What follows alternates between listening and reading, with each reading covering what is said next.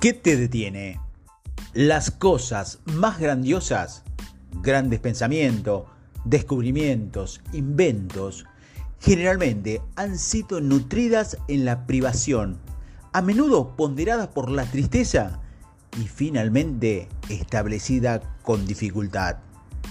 Cada niño llega a este mundo con un potencial puro, con la capacidad de convertirse en una persona extraordinaria hacer cosas maravillosas y disfrutar de altos niveles de salud, felicidad y prosperidad durante toda su vida. La gente de hoy puede vivir más tiempo y mejor de lo que ha sido posible para la raza humana. Y con los avances modernos en medicina y conocimiento, la esperanza de vida aumenta cada año. Como mencioné en los audios anteriores, los niños nacen como optimistas completos, intrépidos, desinhibidos, entusiasmados y curiosos, y deseosos de tocar, probar, oler y sentir todo lo que los rodea. ¿Alguna vez has visto un bebé negativo? Errores que cometen los padres. Sin embargo, a temprana edad, como resultado de los errores que cometen los padres, los niños pronto comienzan a experimentar críticas destructivas y falta de amor. Estos dos comportamientos, ya sea solos o en conjunto, son las principales fuentes de infelicidad y disfunción en la vida adulta. La crítica destructiva es el mayor enemigo individual del potencial humano. Se podría argumentar que sus efectos son incluso peores que los del cáncer o de alguna enfermedad cardíaca. Mientras esas enfermedades afectan el cuerpo físico y algunas veces pueden conducir al deterioro y a la muerte del individuo. La crítica destructiva mata el alma de las personas desde el principio, pero deja al cuerpo caminando. Cuando los padres intentan controlar a sus hijos, dándole amor y quitándoselo como una forma de castigo, siembran la semilla de la inseguridad profunda dentro de ellos. Esta inseguridad se manifiesta en una pletora de problemas emocionales y mentales, desde sentimientos de duda, ansiedad, preocupación y una fuerte sensación de inadecuación y de no merecer nada que pueda en la vida, hasta la falta de motivación, miedo y no estar a la altura de las expectativas de los demás y buscar la perfección e incapacidad para enfrentar problemas y lidiar con conflictos de manera efectiva. Las dos emociones negativas principales. Hay muchas emociones negativas, pero casi todas están arraigadas en dos principales. Miedo al fracaso y miedo al rechazo. El miedo al fracaso se manifiesta en la vida adulta como un miedo a la pérdida, las personas que han sido criadas destructivamente cuando, cuando eran niños por temer la pérdida de dinero, la pérdida de salud, la pérdida de posición o la pérdida de la seguridad y la pérdida del amor de otras personas, no importa cuánto logren en su carrera, les atormentará el miedo a que lo quiten todo y tengan que volver a empezar sin nada.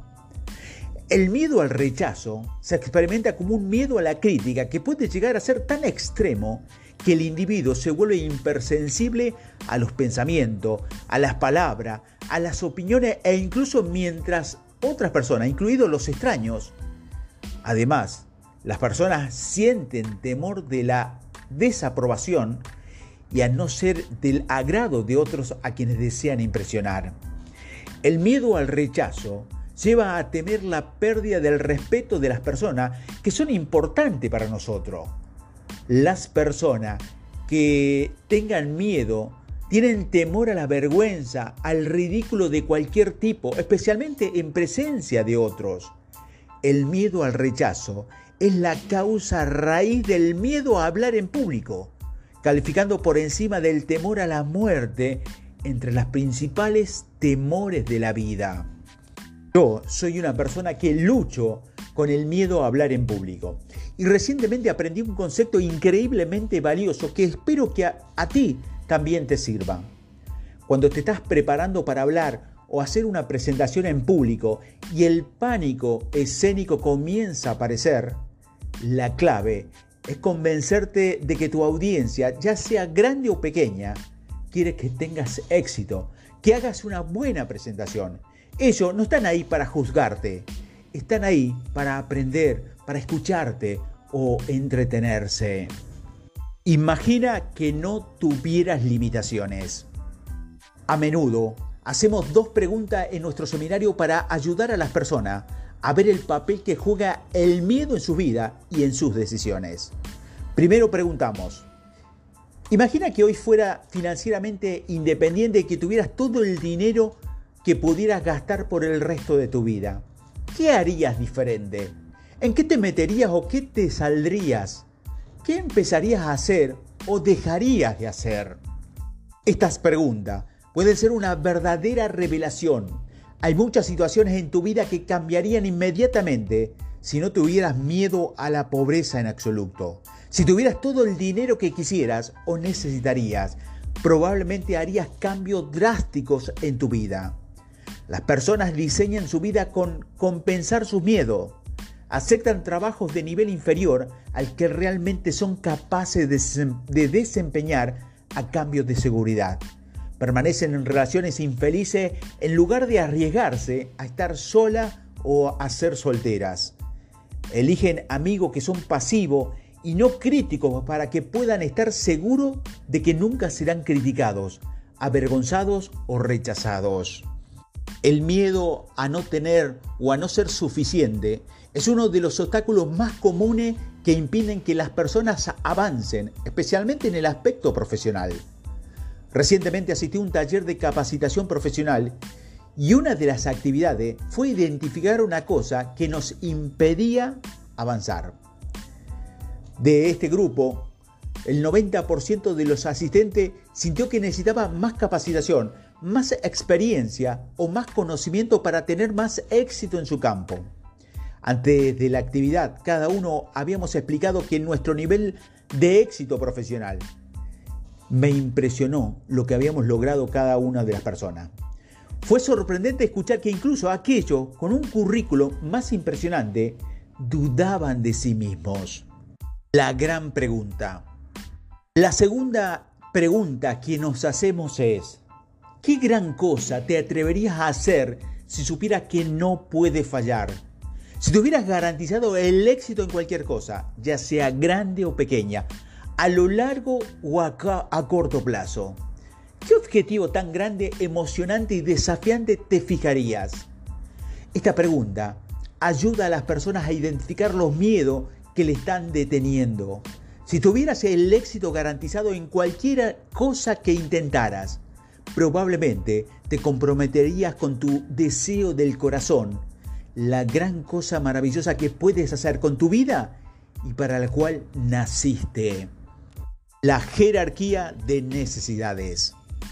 Abraham Maslow, el gran psicólogo, revirtió el estudio de la psicología a fines de la década de 1940. En lugar de hacer lo que todos los demás hicieron, que era estudiar personas infelices e intentar discernir las razones de su problema, Maslow se centró en las personas felices y en las características que compartían. Entre otras ideas, Maslow desarrolló su famosa jerarquía de necesidades, que concluyó que cada persona tiene una serie de cinco necesidades básicas que deben ser satisfechas en orden para que las personas desarrollen todo su potencial.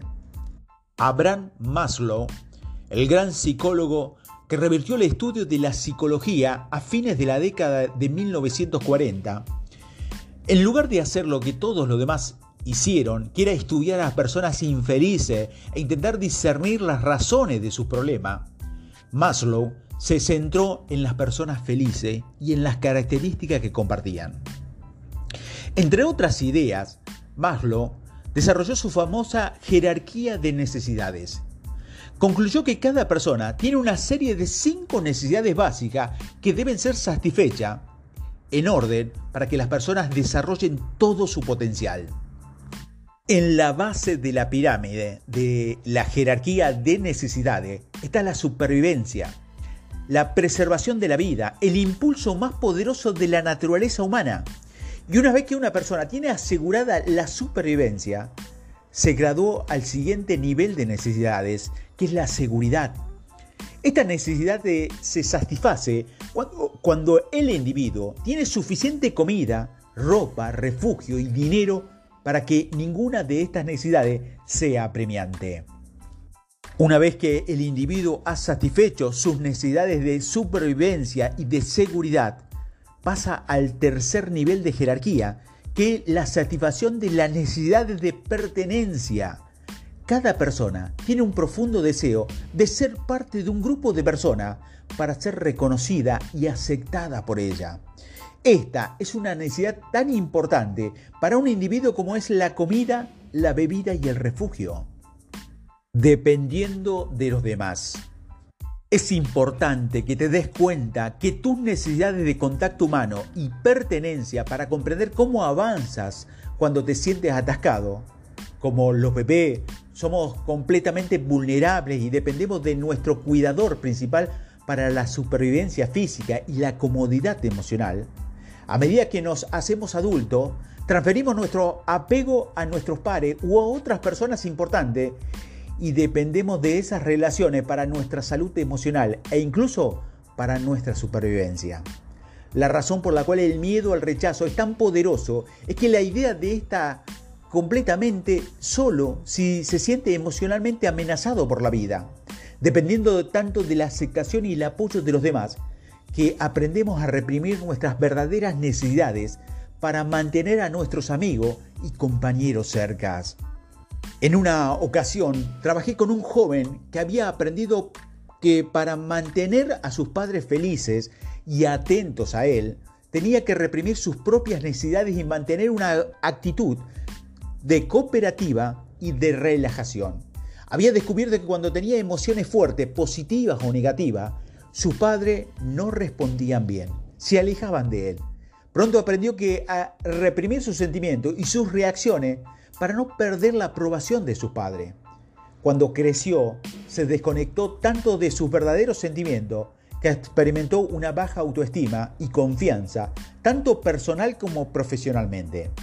Le llevó mucho tiempo aprender que sus deseos y sus necesidades personales eran tan válidas como las de cualquier otra persona, incluso las de sus padres.